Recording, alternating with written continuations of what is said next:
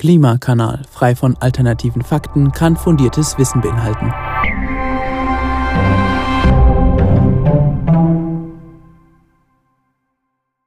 Hallo und herzlich willkommen zu einer neuen Folge des Klimakanals. Servus.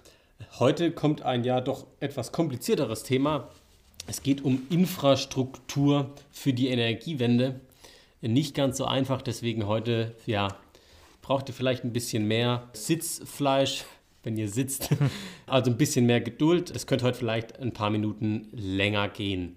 Wir bemühen uns aber trotzdem immer noch kurz und äh, verständlich zusammenzufassen. Aber mhm. bevor wir ins Thema einsteigen, gab es tatsächlich zwei Fragen. Wir hatten ja in der letzten Folge gesagt, die beantworten wir. Die eine Frage werden wir im Rahmen der Folge beantworten. Die passt gut heute zur Folge. Mhm. Und äh, die andere Frage, die erklärst du jetzt mal kurz. Was war die Frage? Ja, die Frage kam nämlich für, den, für die Crash-Sicherheit von Batterie, Elektro, also Elektroautos und Wasserstoffautos und was das für einen Unterschied macht und was das auch für die anderen Verkehrsteilnehmer bedeutet.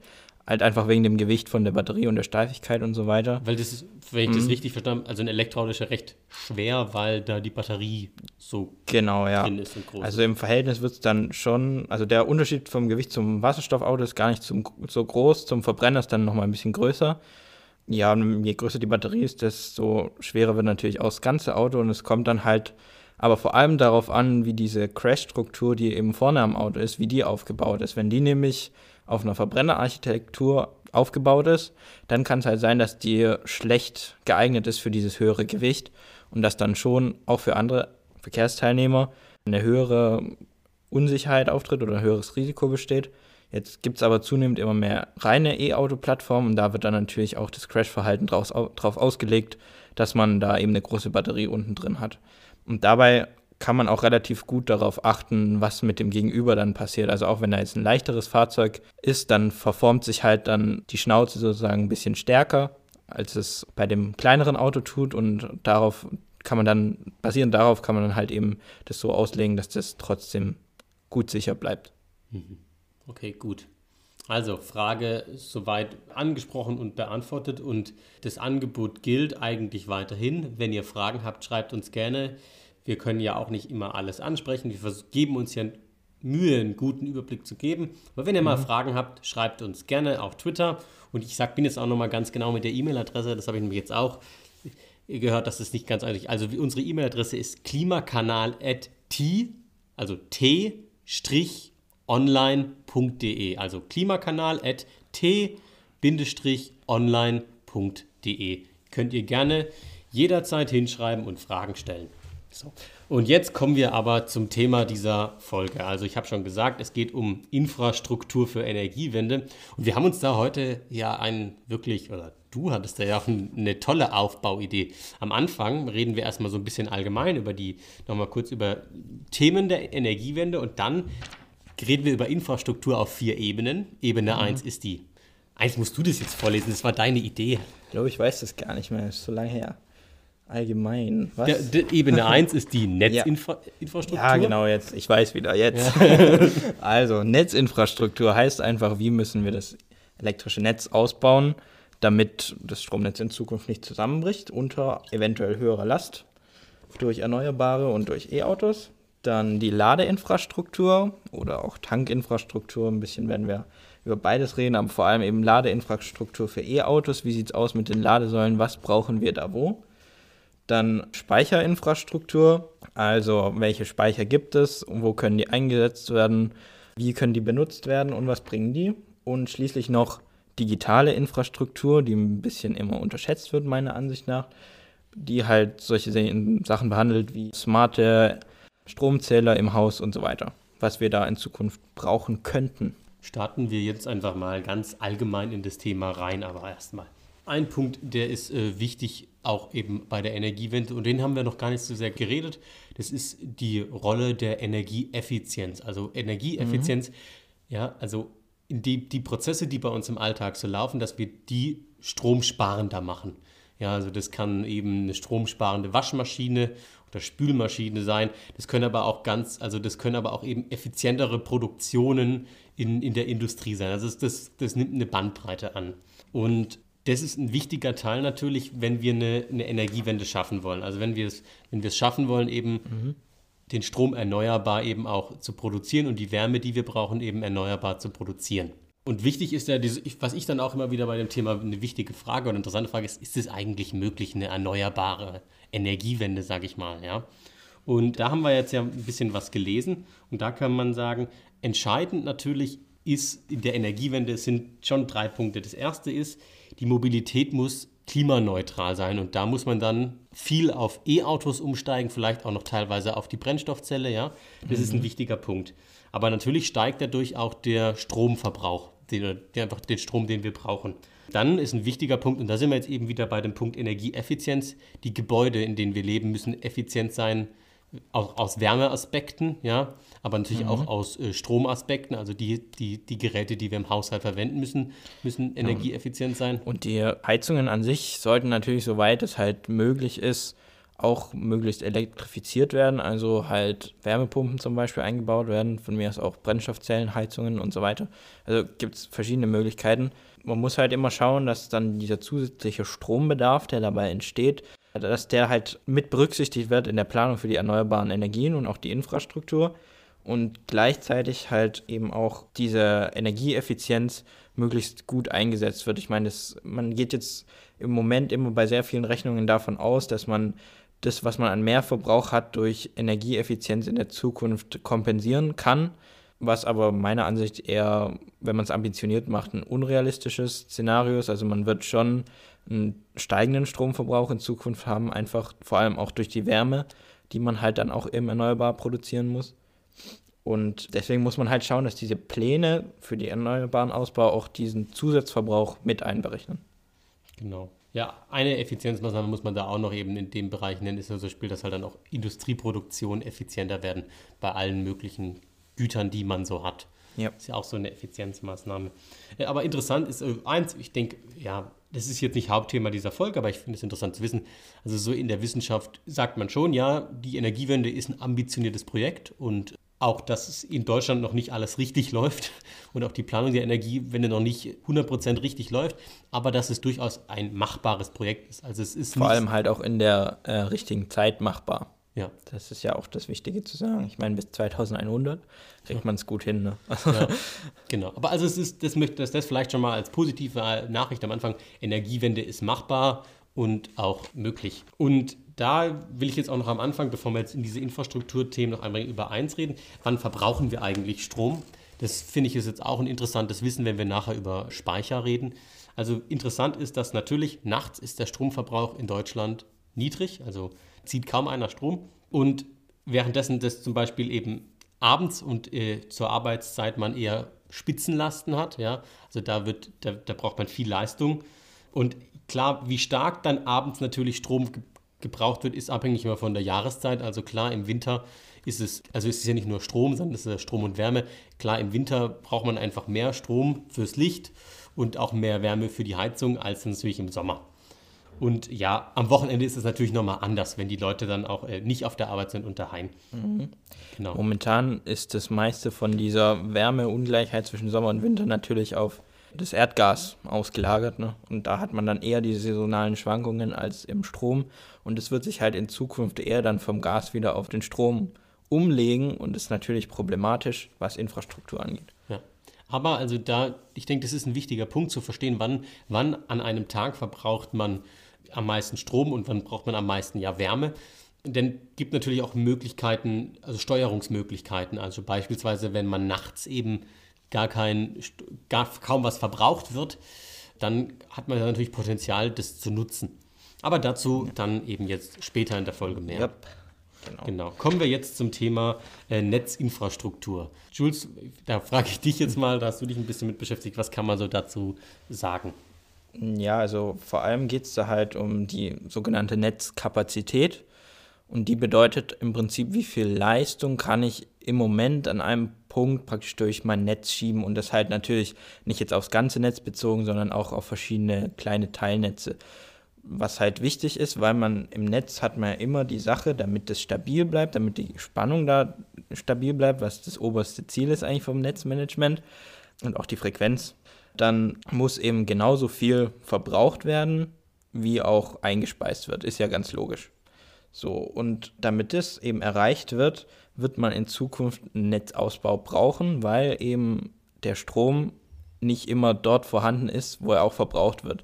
Jetzt ähm, haben wir natürlich diese bekannten Nord-Süd-Trassen, die hier das Paradebeispiel eigentlich sind, wo man halt eben, weil im Süden halt nicht mehr so viel Strom produziert wird wie im Moment wie durch die Kernkraftwerke, muss da eben in dieser Nord-Süd-Verbindung Netzkapazität aufgebaut werden, um halt eben den Strom von Norden nach Süden zu bringen. Und da gibt es ja immer ganz viele Diskussionen, braucht man jetzt wirklich diese Nord-Süd-Verbindungen, diese Südlink wird ja auch immer ganz stark kritisiert und der Ausbau geht auch langsam wegen Klagen und so weiter. Aber man muss eben sagen, also die Kritiker, die führen dann andere Argumente an, wie zum Beispiel, man könnte ja auch im Süden zum Beispiel durch ja, Biogas und dann halt Blockheizkraftwerke auch erneuerbar produzieren. Dadurch ähm, müsste man dann halt die Netzkapazität in der Nord-Süd-Verbindung nicht aufbauen oder nicht zusätzlich aufbauen, äh, sondern könnte das Ganze auch so regeln. Wenn man jetzt aber sich anschaut, was bedeutet das? Also erstens muss man so hart sagen, es wird nicht genug Biogas und so weiter und auch Solar im Süden geben können, dass wir, dass der Süden hier praktisch sich unabhängig versorgen kann. Also das wird ganz klar einfach nicht klappen ohne diesen Südlink-Ausbau. Und zweitens, ja, es geht, geht halt einfach dann auch um Kosten. Also wenn ich jetzt alles dezentral aufbauen will mit Biogas und so weiter, das kostet mich einfach deutlich mehr, weil der Windstrom halt auch einfach deutlich günstiger ist insgesamt und die Verbindung zu bauen ist dann gar nicht mal so teuer, wenn man es halt in einigermaßen anständigen Verfahren durchbringt. Genau, und ähm, was ich noch dazu sagen will, besonders wichtig ist auch, dass der europäische Netzverbund besser zusammenarbeitet und dass das besser koordiniert wird und auch die Verbindungen zu anderen Ländern elektrisch besser hergestellt werden. Einfach weil man dadurch, man kann sich ja ganz einfach überlegen, wenn ich jetzt nur eine Solaranlage auf dem Dach habe, dann werde ich es nie schaffen, dass ich meinen ganzen Verbrauch von da oben decke. Wenn ich jetzt aber das auf ganz Europa verteile sozusagen, dann wird immer irgendwo genügend Sonne sein, um das auszugleichen. Also es ist einfach statistisch, dann hast du mehr Verbraucher und mehr Erzeuger und kannst dadurch halt eben das Netz deutlich besser nutzen. Und auch die Erneuerbaren deutlich besser nutzen mit weniger Speichern. Deswegen ist auch da ein Ausbau und ein besserer Handel vor allem auch wichtig. Es ist ja nicht nur so eine Nord-Süd-Perspektive in Deutschland, sondern es geht auch um eine europäische Integration natürlich. Ja. Dass man sich da gegenseitig also im Idealfall ja. unterstützen kann. Genau. So viel also jetzt so zum Thema Netzinfrastruktur. Kommen wir jetzt da zu. Ein Punkt noch, ja. also der Netzausbau von lokalen Netzen muss natürlich auch stellenweise vorangetrieben werden. Aber das ist eine Sache, die kriegen die Netzbetreiber hin. Also die schauen dann halt auch immer, wenn jetzt zum Beispiel eine neue Solaranlage gebaut wird, wie groß ist die, also wie viel Leistung kann die gerade erbringen und dann gibt es auch solche Sachen wie, dass die bei 70 Prozent der Leistung nicht überschreiten darf. Oder dann gibt es auch andere Varianten, wo die dann abgeregelt werden kann durch den Netzbetreiber. Also da sind genügend Investitionen möglich und vorhanden, dass wir ein stabiles Netz behalten. Dann reden wir jetzt über die Ladeinfrastruktur. Und da reden wir vor allem jetzt über die Ladeinfrastruktur eben des E-Autos, weil wir ja über ja, die Wasserstoffbetankung schon gut geredet haben. Also konzentrieren wir uns jetzt darauf. Und da habe ich erstmal eine Studie, also eine Studie von Fraunhofer, um mal zu klären, wie werden E-Autos eigentlich aktuell aufgeladen. Und da hat man eben die aktuellen E-Auto-Fahrer und Fahrerinnen einfach mal so befragt und geschaut, wie, wie laden die eben. Und knapp 50 Prozent lädt daheim, 25 äh, Prozent auf der Arbeit und dann der Rest verteilt sich noch so auf so öffentliche Ladesäulen und, und so, so Sachen. Aber was eigentlich interessant ist, ist, die meisten aktuellen E-Autofahrer, die laden daheim oder bei der Arbeit.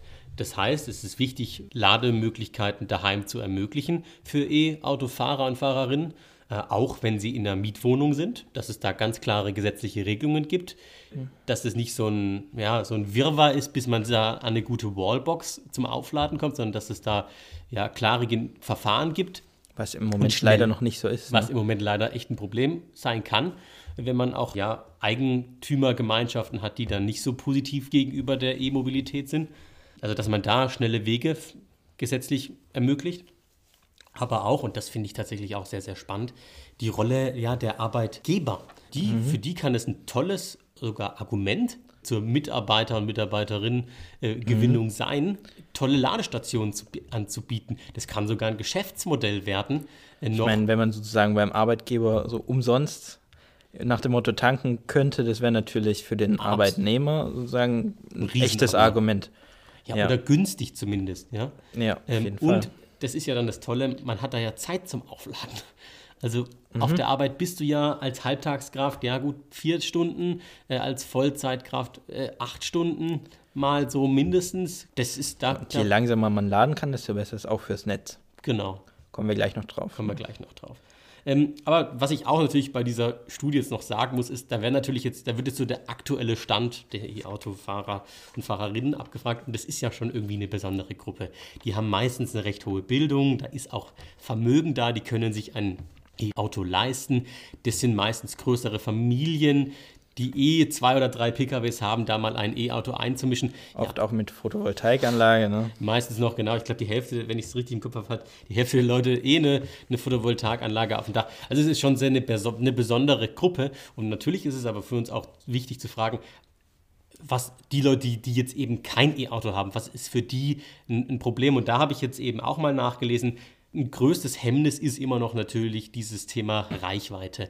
Und auch dieses Thema, hey, was ist, wenn ich mal über meine Reichweite, die mein Auto am Tag so hat, fahre? Und wenn ich mal wirklich 600 Kilometer, 700 Kilometer fahren muss, mhm. das macht halt eine Batterie, ein E-Auto gerade nicht mit. Und da ist es natürlich dann, glaube ich, schon auch wichtig noch zu sagen, neben Auflademöglichkeiten daheim und am Arbeitsplatz eben auch an den Autobahnen schnelle Ladestationen zu bieten. Genau. Und da kommen wir jetzt an einen entscheidenden Punkt und den hast du jetzt gerade schon vorhin angesprochen. Lass mhm. mich kurz mal so einleiten in das Thema.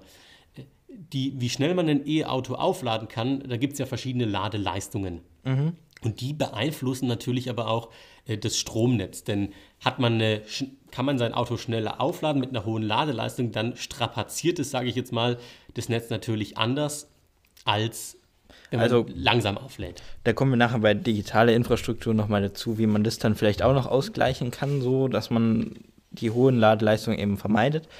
Aber, also, wenn man sich anschaut, was ist wichtig für die Ladestationen, dann kommt es halt darauf einfach an, dass man, wenn man irgendwo steht mit dem Auto, dass das Auto dann dort aufgeladen werden kann. Das ist extrem wichtig, dass diese, ja, im Prinzip langsame Ladeleistungen, die man halt im mit einer Wallbox oder so hat, dass die halt vernünftig dort, wo das Auto halt stehen kann, ausgebaut wird.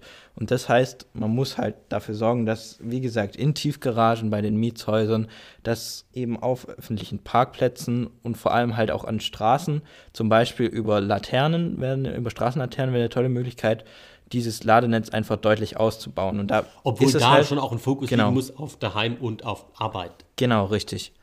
Und da ist es dann eben nicht wichtig, dass dieses Auto dort schnell lädt, sondern es kommt nur darauf an, dass man halt eine gewisse Ladung dort eben hat, weil es reicht locker für den Autonormalverbraucher, wenn man mit maximaler Geschwindigkeit von der ganz normalen Schuko-Steckdose auflädt für den Tag, weil man fährt am Tag, vielleicht man pendelt hin und her und den maximalen Verbrauch, den man dann so hat, ist vielleicht 10 Kilowattstunden. Das kriegst du halt dann über Nacht locker nachgeladen ja, oder über die Arbeitszeit. Genau. Und deswegen ist es hier eben wichtig, dass man da vernünftig das ausbaut und halt auch nicht jetzt übertreibt mit den Ladeleistungen. Ich meine, das wird auch nicht gemacht. Deswegen muss ich dir an der einen ja. schon nochmal kritisieren, weil du gesagt hast, irgendwie so beim Einkaufen. Ich denke, ich weiß nicht, ob es vernünftig ist, ja, wenn man zehn Minuten einkaufen das, geht, da eine Ladestation recht, zu bauen. Also das Aber macht das hat, da hast du recht. Also es hat auch keiner Bock, ja. natürlich jetzt kostet ja schon auch Geld. Immer erstmal zum Supermarkt zu laufen, der halt da steht, um dann sein Elektroauto abzuhängen von der Ladedose und es dann wieder nach Hause zu fahren, wenn es voll ist. Also das ist natürlich nicht zielführend. Ja. Aber natürlich einfach zu analysieren, wo stehen Autos lange, da auch Infrastruktur zu bieten. Genau. Da wiederhole ich mich jetzt zum dritten Mal daheim und auf dem Arbeitsplatz ist da auch wichtig. Genau. So, und das muss halt einfach gemacht werden. Genauso wie es halt einfach gemacht werden muss, dass an den Autobahnen wirklich Schnellladen stattfinden können. Das sind, ja, das, sind ja zwei, das sind ja zwei Dimensionen jetzt. Genau. Die eine Dimension ist, wo steht mein Auto lange und da kann es dann auch mit einer geringen Ladeleistung aufgeladen werden, weil einfach die Zeit da ist. Und es ja. ist dann auch für die Fürs Netzkapazität schonender, weil natürlich nicht zu, also ich sage das jetzt mal so einfach, man muss jetzt nicht, man braucht nicht so viel Power an einem Punkt und es belastet nicht so stark. Mhm. Aber natürlich gibt es auch Szenarien, wo ich wirklich nur eine Viertelstunde habe und da muss mein E-Auto auf einmal voll geladen werden oder fast voll geladen werden und das ist neben, an der Autobahn. Genau, ja. und da wird es auch in Zukunft möglich sein. Ich meine, die Ladestationen werden jetzt auch schon ziemlich stark ausgebaut. Ich würde mir wünschen, dass es noch deutlich schneller gehen würde, klar. Aber ich meine, man hat jetzt eben Ladestationen, die eben bis zu 350 kW, was echt abartig ist, was noch kein E-Auto kann, laden könnten, theoretisch. Und damit schafft man es locker, dass so ein Auto, das eben 500 Kilometer weit fahren kann, dann eben in, einer, in 20 Minuten voll ist. Ja, und dann kann so. man eben von Karlsruhe nach das Hamburg Das wird in fahren. Zukunft halt eben kommen. Im Moment dauert es tendenziell noch etwas länger. Ja, bei den meisten Autos, aber es, im Moment kommen echt richtig schnelle Ladestationen raus. So, die sind jetzt fürs Netz aber auch gar nicht mal so schlimm, weil die haben meistens dahinter eine ziemlich große Pufferbatterie stehen. Das heißt, wenn ein Auto kommt und sich dahin stellt und auflädt, dann zieht es es nicht direkt vom Netz, Netz sondern, sondern erstmal aus einer aufgeladenen Puffer. Batterie. Genau. Und die kann dann wieder langsam nachladen, bis das nächste Auto kommt. Mhm. Aber es ist halt auch wichtig, dass das halt an den Autobahnen einfach gut ausgebaut wird. Und das finde ich einfach an dem Punkt so zum Abschluss interessant. Ich habe immer gedacht, ja, um ein E-Auto attraktiv zu machen, muss überall schnell aufgeladen werden. Aber dem ist nicht so. Es gibt auch Punkte, wo es ausreicht, ein Auto genau. langsam aufzuladen und dann auch eben das Stromnetz nicht so zu belasten. Mhm. Und es gibt aber Punkte, wo es extrem wichtig ist, dass das Auto schnell aufgeladen wird. Und da reden wir vor allem eben über jetzt das E-Auto attraktiver machen für neue Zielgruppen, sage ich jetzt mal. Ja. Für die ist es wichtig, dieses Reichweitenproblem zu lösen. Und da ist es wichtig, an der Autobahn über einen Kaffee halt einfach flott aufladen zu können. Jawohl. Ich denke, das fasst äh, zum Ende ganz gut zusammen. Kommen wir jetzt zum Thema Speicherinfrastruktur. Also wir haben ja schon jetzt über saisonale Schwankungen und auch tagesabhängige Schwankungen, Tag, Nacht, mhm. äh, ja, Winter, Sommer geredet. Aber natürlich diese Schwankungen, die sind eine, eine Challenge, sage ich jetzt mal, natürlich für den Netzausbau. Und da braucht es eben gewisse Speicherkapazitäten, um diese Schwankungen auszugleichen. Und da gibt es ja verschiedene Möglichkeiten. Ne?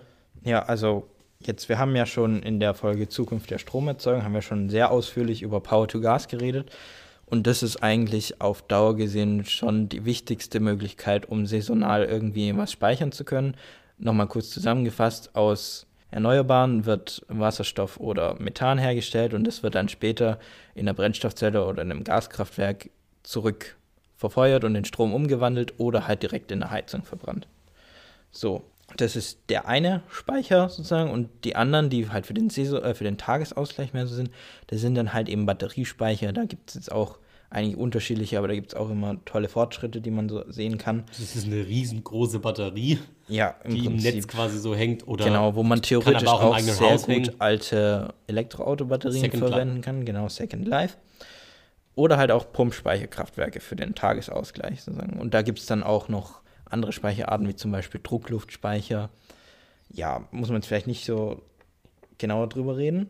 Da kommen wir jetzt vielleicht aber zu, zu unserer zweiten genau, Frage. Die, die zweite Frage, die wir bekommen haben, ging nämlich über die Wasserstoffspeicherung. Wenn man jetzt eben halt Power to Gas gemacht hat, ist es nicht so leicht, mit dem Wasserstoff umzugehen. Ich meine, wir hatten ja dann schon darüber geredet, dass man den auch teilweise ins Erdgasnetz einspeichern kann oder einspeisen kann und der dann halt weiterverwendet wird. Jetzt ähm, gibt es halt noch eben eine zusätzliche Möglichkeit. Äh, das Kürzel von der Technologie heißt LOHC. Also da geht es um Liquid, also flüssige organische Energieträger für Wasserstoff. Das ist dann, in dem Fall wird meistens sogenannte Dibenzyltoluol verwendet. Das ist halt einfach so eine Flüssigkeit, die ist, fühlt sich so ähnlich an wie Diesel. Ist jetzt auch nicht gesundheitsunschädlich, wenn man es trinken würde, also wie Diesel halt auch zum Beispiel und aber sonst äh, sogar nicht entflammbar, glaube ich. Und du kannst dann über eine katalytische Reaktion kannst du Wasserstoff äh, damit reagieren lassen und dann wird dieser Wasserstoff eingespeichert in diesem Molekül. Dabei wird ein bisschen Energie frei und Wärme frei, die dann eher schlecht nutzbar ist, zugegebenermaßen. Und dann hast du aber eine Flüssigkeit, wo sozusagen diese Energie drin gespeichert ist und die kannst du dann irgendwo durch die Gegend kutschieren. Zum Beispiel, Anwendungsfall wäre jetzt, du hast so eine Anlage, die das herstellt im Norden an der Nordsee und dann hast du dann sozusagen deine Südlink auf der Autobahn, weil dann das wird in einen Laster geladen und der fährt nach Süden und dort wird es dann wieder aufgespalten. Da muss ein bisschen Energie für aufgewendet werden. Das heißt, du hast dann wieder dein ursprüngliches, deine ursprüngliche Flüssigkeit, die kannst du dann wieder weiterverwenden und du bekommst halt Wasserstoff raus und den kannst du dann ganz normal wieder verwenden für Brennstoffzellenautos oder halt auch Stromerzeugung mit Brennstoffzelle oder sogar in einem Verbrennungsmotor. Man kann ja auch einen Wasserstoffverbrennungsmotor bauen, theoretisch. Ja, so gibt es jetzt relativ differenzierte Ansichten dazu, die, die es herstellen, sozusagen, die loben das natürlich immer sehr stark und ähm, hoffen, dass das in der, in der Energiewende eher wichtiger wird. Was man dazu aber sagen muss, ist, es halt, steht schon in der Konkurrenz eben mit der Umwandlung in Wasserstoff, also dem klassischen, äh, in Methan, also mhm. dem klassischen Power-to-Gas sozusagen, wo du halt dann aus dem Wasserstoff dein Methan herstellst und das kannst du dann ganz normal ins Erdgasnetz einspeisen und kannst es in Gaskraftwerken und in Heizungen nutzen. Mhm. Oder halt auch in CNG-Fahrzeugen. So, und wenn du jetzt das andere nimmst, dann hast du halt den Vorteil vor allem, dass das dichter ist, aber sozusagen vom Wirkungsgrad nimmt sich das gar nicht so viel mit diesem mit dem Methan. Das heißt, der Wirkungsgrad ist gar nicht mal so toll davon, weil es geht ja zweimal Energie verloren im Prinzip. Also ja, wenn man jetzt, man könnte auch theoretisch die Abwärme von, von der Brennstoffzelle dann nutzen, auch um dieses Dilbenzyltolol vom H2 zu spalten wieder. Könnte man auch machen. Aber das wird eher nicht gemacht werden, weil man halt den Prozess schlecht in einen, in einen, in einen Schritt bekommt. So, und deswegen stellt sich mir da die Frage, wo ist der Vorteil gegenüber dem CH4, weil du brauchst halt ordentlich zusätzliche Infrastruktur. CH4 ist, ist Methan, und, die du halt beim Methan schon hast. Und ja, sonst hast du eigentlich keine Vorteile. Es sei denn, zum Beispiel zu Wasserstofftankstellen könntest du es relativ gut einfach dann mit einem LKW hinbringen. Dann, da sehe ich zum Beispiel einen Vorteil, aber das ist dann ein relativ kleiner Anwendungsfall wieder. Also Antwort der Frage ist, ja, es ist eine tolle te neue Technologie, aber die Zukunft davon ist halt eher schwammig. Also man weiß nicht genau, ob das irgendwie kommen wird oder nicht. Mhm. Ich würde jetzt eher tendenziell sagen nicht, weil es hat wenig Vorteile. Gegenüber dem ja. Ja, Methan, der Methanspeicherung. Mhm. Also es geht ja letzten Endes ja um zwei ja, konkurrierende Speichermöglichkeiten. Genau. Genau, und die Frage ist jetzt, ob das tatsächlich so viel besser ist als die Methanspeicherung. Gut. Äh, kommen wir jetzt zum letzten Punkt, nämlich die digitale Infrastruktur. Also, denn das ist ja so die Frage, die wir jetzt ja auch schon auch mit diesem Tagesthema, also wann, äh, wann wird etwas aufgeladen, wann wird etwas benutzt. Also wir haben ja festgestellt, nachts beispielsweise wird kaum Strom verbraucht. Das kann man nutzen und sagen, okay, nachts gehen automatisch die Waschmaschinen an oder die Spülmaschinen. Mhm. Und es mhm. gibt kluge digitale Technologien oder eben Autos werden automatisch nachts geladen. Genau, also für mich ein Riesenbereich eigentlich, wenn man sich das anschaut, weil ähm, man kann durch eben sehr viele Potenziale ausschöpfen. Da geht es nicht um das sogenannte Demand-Side-Management. Also es geht darum, praktisch die Nachfrage, die im Prinzip im Moment ja komplett frei ist, überhaupt nicht gesteuert ist, irgendwie einzufangen und versuchen, die zu regeln. Das heißt, im Moment kann ich ja einfach mein E-Auto so sagen, was ich auch in Zukunft können soll, aber ich kann es ja im Moment einfach an die Steckdose hängen und dann lädt es halt einfach. Das ist ja halt einfach so. So, jetzt ähm, haben wir in Zukunft aber an die 100% erneuerbare Energie und dann haben wir natürlich auf der Angebotsseite eine starke Schwankung, die wir irgendwie ausgleichen müssen. Und je weniger Speicher wir dabei einsetzen, desto billiger ist es, weil Speicher sind natürlich teuer. Und ähm, deswegen ist es wichtig, dass man schaut, wie kann ich auch auf der Nachfrageseite Variabilitäten schaffen. Und da gibt es ganz viele Möglichkeiten, nämlich zum Beispiel, wenn ich jetzt Heizungen anschaue, dann habe ich da Umweltpumpen zum Beispiel, die verbrauchen sehr viel, also die machen ordentlichen Anteil am Gesamtverbrauch in Deutschland aus. Und jetzt könnte ich zum Beispiel. Was sind das für Pumpen? Kannst du es mal kurz erklären? Genau, das sind halt einfach Pumpen, die das warme Wasser dann halt eben durch die Gegend pumpen im, im Haus. Weil man hat ja die Zentralheizung und das muss dann halt irgendwie in den Heizkörper kommen und das macht dann halt einfach diese Pumpe und die hat schon einen ordentlichen Verbrauch. So, und jetzt könnte ich halt sagen, ich mache diese Pumpe intelligent, lass die zum Beispiel über, also gebe verschiedene Möglichkeiten, aber naheliegendste natürlich über Internet ansteuerbar machen, sodass der Netzbetreiber sagen kann, aha, jetzt kann die angehen, weil es ist gar nicht so wichtig, wann die angeht, sondern ähm, die muss halt immer mal wieder laufen, so nach dem Motto. Und deswegen ist es halt da. Und wenn der Netzbetreiber wenn, wenn jetzt, viel Strom wenn du, zur Verfügung genau, hat, wenn es viel Strom zur Verfügung hat, dann kann der Netzbetreiber einfach sagen, jetzt mache ich die Dinger an. Erstes Potenzial. Wir können da natürlich bei E-Autos ist es natürlich nochmal viel größer. Da kannst du natürlich auch die Ladeleistung regeln. Das heißt, wenn du jetzt dich an die 22 kW Box dranhängst, muss dieses Auto nicht mit 22 kW die ganze Zeit laden, sondern es kann natürlich die Ladeleistung die ganze Zeit angepasst werden. Das wird im Prinzip jetzt auch schon ganz viel bei privaten Hausbesitzern gemacht, die eine Photovoltaikanlage haben und ein E-Auto. Da wird halt einfach so viel ins E-Auto geladen, was ja ganz logisch ist, was jeder natürlich sofort denken würde, dass das so sinnvoll ist, wie oben produziert wird. So, das ist jetzt halt aber nur auf kleiner Ebene. Die Frage ist jetzt, wie bekommt man das auf die große Ebene, sodass der Netzbetreiber wirklich sagen kann, jetzt habe ich Überschuss, jetzt kann ich es verbrauchen oder wie kann ich eben jetzt auch, wenn ich jetzt wenig zur Verfügung habe, wie kann ich das vorher schon, äh, was ich vorher verbraucht habe, irgendwie nutzen, um das dann später nicht mehr nutzen zu müssen. Ganz großes Thema dabei sind auch Wärmepumpen natürlich. Bei Wärmepumpen wird ja Warmwasser erzeugt, ganz normal wie bei jeder Heizung auch. Und da ist natürlich, kann ein Pufferspeicher für diese Heizung davor oder davor da sein, wie auch ein Warmwasserspeicher zum Beispiel. Und dann kann jetzt zum Beispiel von außen oder halt von einem Energiemanager im Haus gesagt werden, okay, jetzt haben wir viel PV-Produktion zum Beispiel, jetzt machst du warm Wasser, dann ist es gespeichert, dieses warme Wasser im, in diesem Pufferspeicher, einfach wo halt wirklich ein günstiger Speicher ist, weil es halt einfach warm Wasser ist.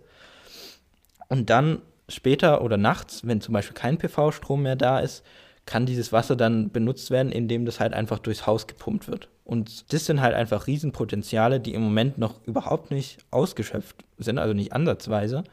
Und wo man halt meiner Meinung nach in der Politik einen ganz starken Fokus drauf legen sollte, dass sowas in Zukunft schnell kommt. Dass halt noch gefördert wird. Gefördert wird, genau. Und vor allem, dass man da halt auch Normen und Standards setzt. Was zum Beispiel jetzt auch gemacht wurde, die, es gab für die Ladeinfrastruktur gibt es ja auch verschiedene Standards. Und da gab es diesen japanischen Standard, den äh, Chademo-Stecker. Und der war schon zum Beispiel dafür ausgelegt, dass äh, die Kommunikation zwischen Wallbox und Fahrzeug richtig gut funktioniert. Das heißt, dann hat die Wallbox gewusst, aha, jetzt ist das Auto zu 80% geladen zum Beispiel. Ähm, jetzt mit diesem neuen Standard, den wir haben, CCS, geht es im Moment noch überhaupt nicht. Also da kann ich weder kann ich noch gar nicht aus dem Auto zum Beispiel ins Netz laden und ich kann auch nicht irgendwelche Informationen aus dem Auto über den aktuellen Zustand der Batterie ziehen. Was halt echt schade ist, weil in Zukunft wird es immer mehr gebraucht werden und es gibt jetzt auch immer mehr Standards, die da ein- oder vorgeschlagen werden. Ein wichtiger zum Beispiel da ist dieser II-Bus. Ähm, ist halt einfach ein Kommunikationsstandard für, für ein Netzwerkprotokoll wo halt einfach eine Softwarestruktur da ist für wie kommuniziert zum Beispiel eine Wärmepumpe mit einem Energiemanager in einem Haus oder mit einem intelligenten Netzzähler und auch mit dem Netzbetreiber und mit eben dem Fahrzeug oder mit der intelligenten Waschmaschine, die ich dann morgens eben beladen kann und dann irgendwann tagsüber sagt er halt, aha, jetzt ist genug Strom da, jetzt kann ich laufen. Und da ist es meiner Meinung nach dann auch wichtig, dass man irgendwann anfängt und sich schnellstens darüber Gedanken macht, wie kann ich in Zukunft variable Strompreise einführen. Also, dass es für den Kunden halt wichtig wird, dann zu den Strom zu gebrauchen, wenn er billig ist. Also, wenn es Überschuss gibt, dass dann der Strom zum Beispiel nur einen Cent kostet und wenn es mitten in der Nacht ist und es weht kein Wind, dass dann der Strom halt einen Euro kostet. Mhm. So. Und das ist halt einfach wichtig, dass es da die Standards und wirtschaftlichen Anreize und dass die Politik da halt einfach die Regeln setzt, die da in Zukunft gebraucht werden. Wunderbar. Ja, also das ist, das, das finde ich auch ein super spannendes Thema und da gibt es ja auch super, super viele Möglichkeiten und das hast du jetzt echt äh, toll erklärt, auch einfach, ja. Das einfach, ich meine, das, was wir dann an, an, an erneuerbarem Strom reinkriegen, dass wir das auch irgendwie klug nutzen. Ja, richtig. Und das weil ist es halt extrem wichtig. Potenziale sind, weil du, du hast ja eigentlich. Dann geht es auch wieder um Effizienzfragen, ja? Ja, und das sind halt auch einfach überhaupt keine Investitionskosten im Verhältnis, wenn du einen Speicher bauen würdest. Also so ein Rechner du, du verhinderst ja dadurch, ja. dass dann Speicher teuer gebaut werden müssen, wenn du den Strom, genau. der dir gerade zur Verfügung halt steht, klug Energiewende einsetzt. günstiger. Was halt auch sehr wichtig dabei ist, ist, dass man sich nicht stark angreifbar für Hacker macht. Das ist natürlich da wieder ein schon starkes Gegenargument dagegen, weil jetzt zum Beispiel einer sagen könnte, okay, wenn, wenn er jetzt sich da reinhackt, sozusagen, dann muss man halt so gestalten, dass es nicht passiert oder nicht passieren kann, weil man es dezentral irgendwie macht. dass halt irgendwie, der könnte dann ja sagen, okay, jetzt alle Autos auf einmal mit voller Leistung laden. Und schon ist das Netz zusammengebrochen und du hast einen Blackout, aber instant. Genau, und da muss man schon auch stark drauf achten. Ja, gut. Kommen wir zum Abschluss dieser Folge mit einer diesmal vorbereiteten äh, Schnellthesenrunde. Aber lass es uns wirklich schnell machen, dann geht die Folge nicht ganz so lange. Naja. Schon zu spät. Schon zu spät. Aber wie gesagt, das haben wir ja auch halt gesagt, die Folge ist jetzt aber doch ein bisschen nochmal voller gepackt. Ich würde einfach sagen, du machst These 1 und 3 und ich mache These 2. Okay. Einfach, einfach lege ich jetzt mal so fest. Also, These 1, Elektroautos lassen das Netz zusammenbrechen. Kommt drauf an, wie man sie lädt. Wenn man sie alle auf einmal mit 350 kW lädt, dann bricht das, bricht das Netz natürlich zusammen, wird aber nicht so kommen. Also man kann es auf jeden Fall so gestalten, dass Elektroautos vielleicht sogar zur Netzstabilität beitragen. Hm, These 2, ohne Atomkraftwerke keine CO2-freie Energiewende. Ja, das ist natürlich jetzt so ein Diskussionsthema. Also grundsätzlich ist eine Energiewende ohne Atomkraftwerke auf jeden Fall möglich. Ja, mhm. wir brauchen die nicht. Es gibt natürlich schon eventuell ja, wie soll ich sagen, Argumente, dass die Atomkraftwerke uns eine Energiewende erleichtern könnten, weil sie ja schon CO2-frei sind.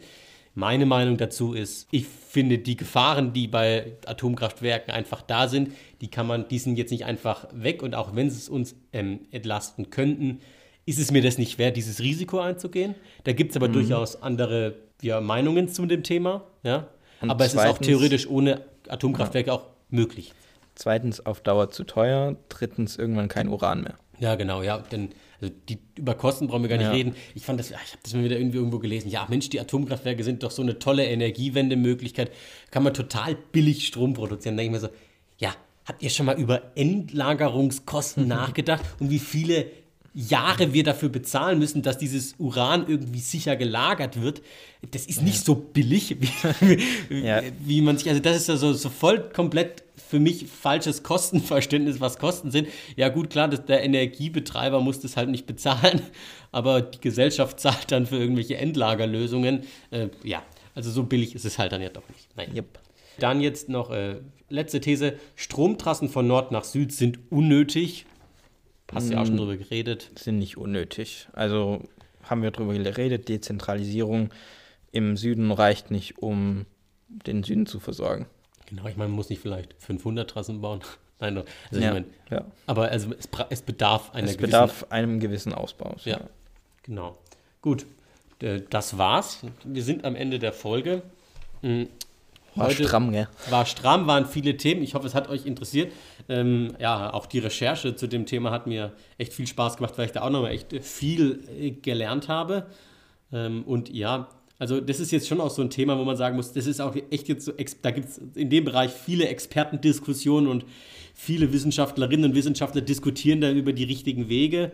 Hm, also da gibt es, glaube ich, bestimmt noch ganz, ganz viel, was man dazu sagen kann und was man so machen kann. Also wenn euch das interessiert, ab auf Google oder auf Ecosia und, äh, und einfach mal. Definitiv Ecosia. Ecosia. Haben wir da schon äh, drüber geredet? Nee, wir haben, glaube ich, noch nie über Ecosia geredet, aber das, das, können wir jetzt nicht, das können wir nee. jetzt nicht mehr machen. Das müssen wir an einer anderen Stelle mal machen. Ja. Wir sind Ecosia-Fans.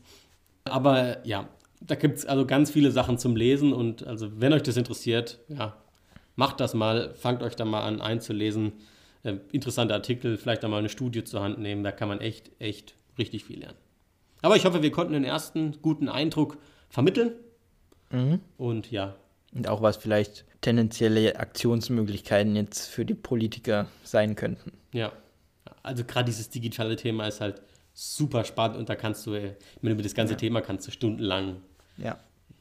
Also, wenn ihr noch an dem Punkt uns jetzt zuhört, vielen Dank fürs Zuhören und äh, bis zum nächsten Mal. Ciao.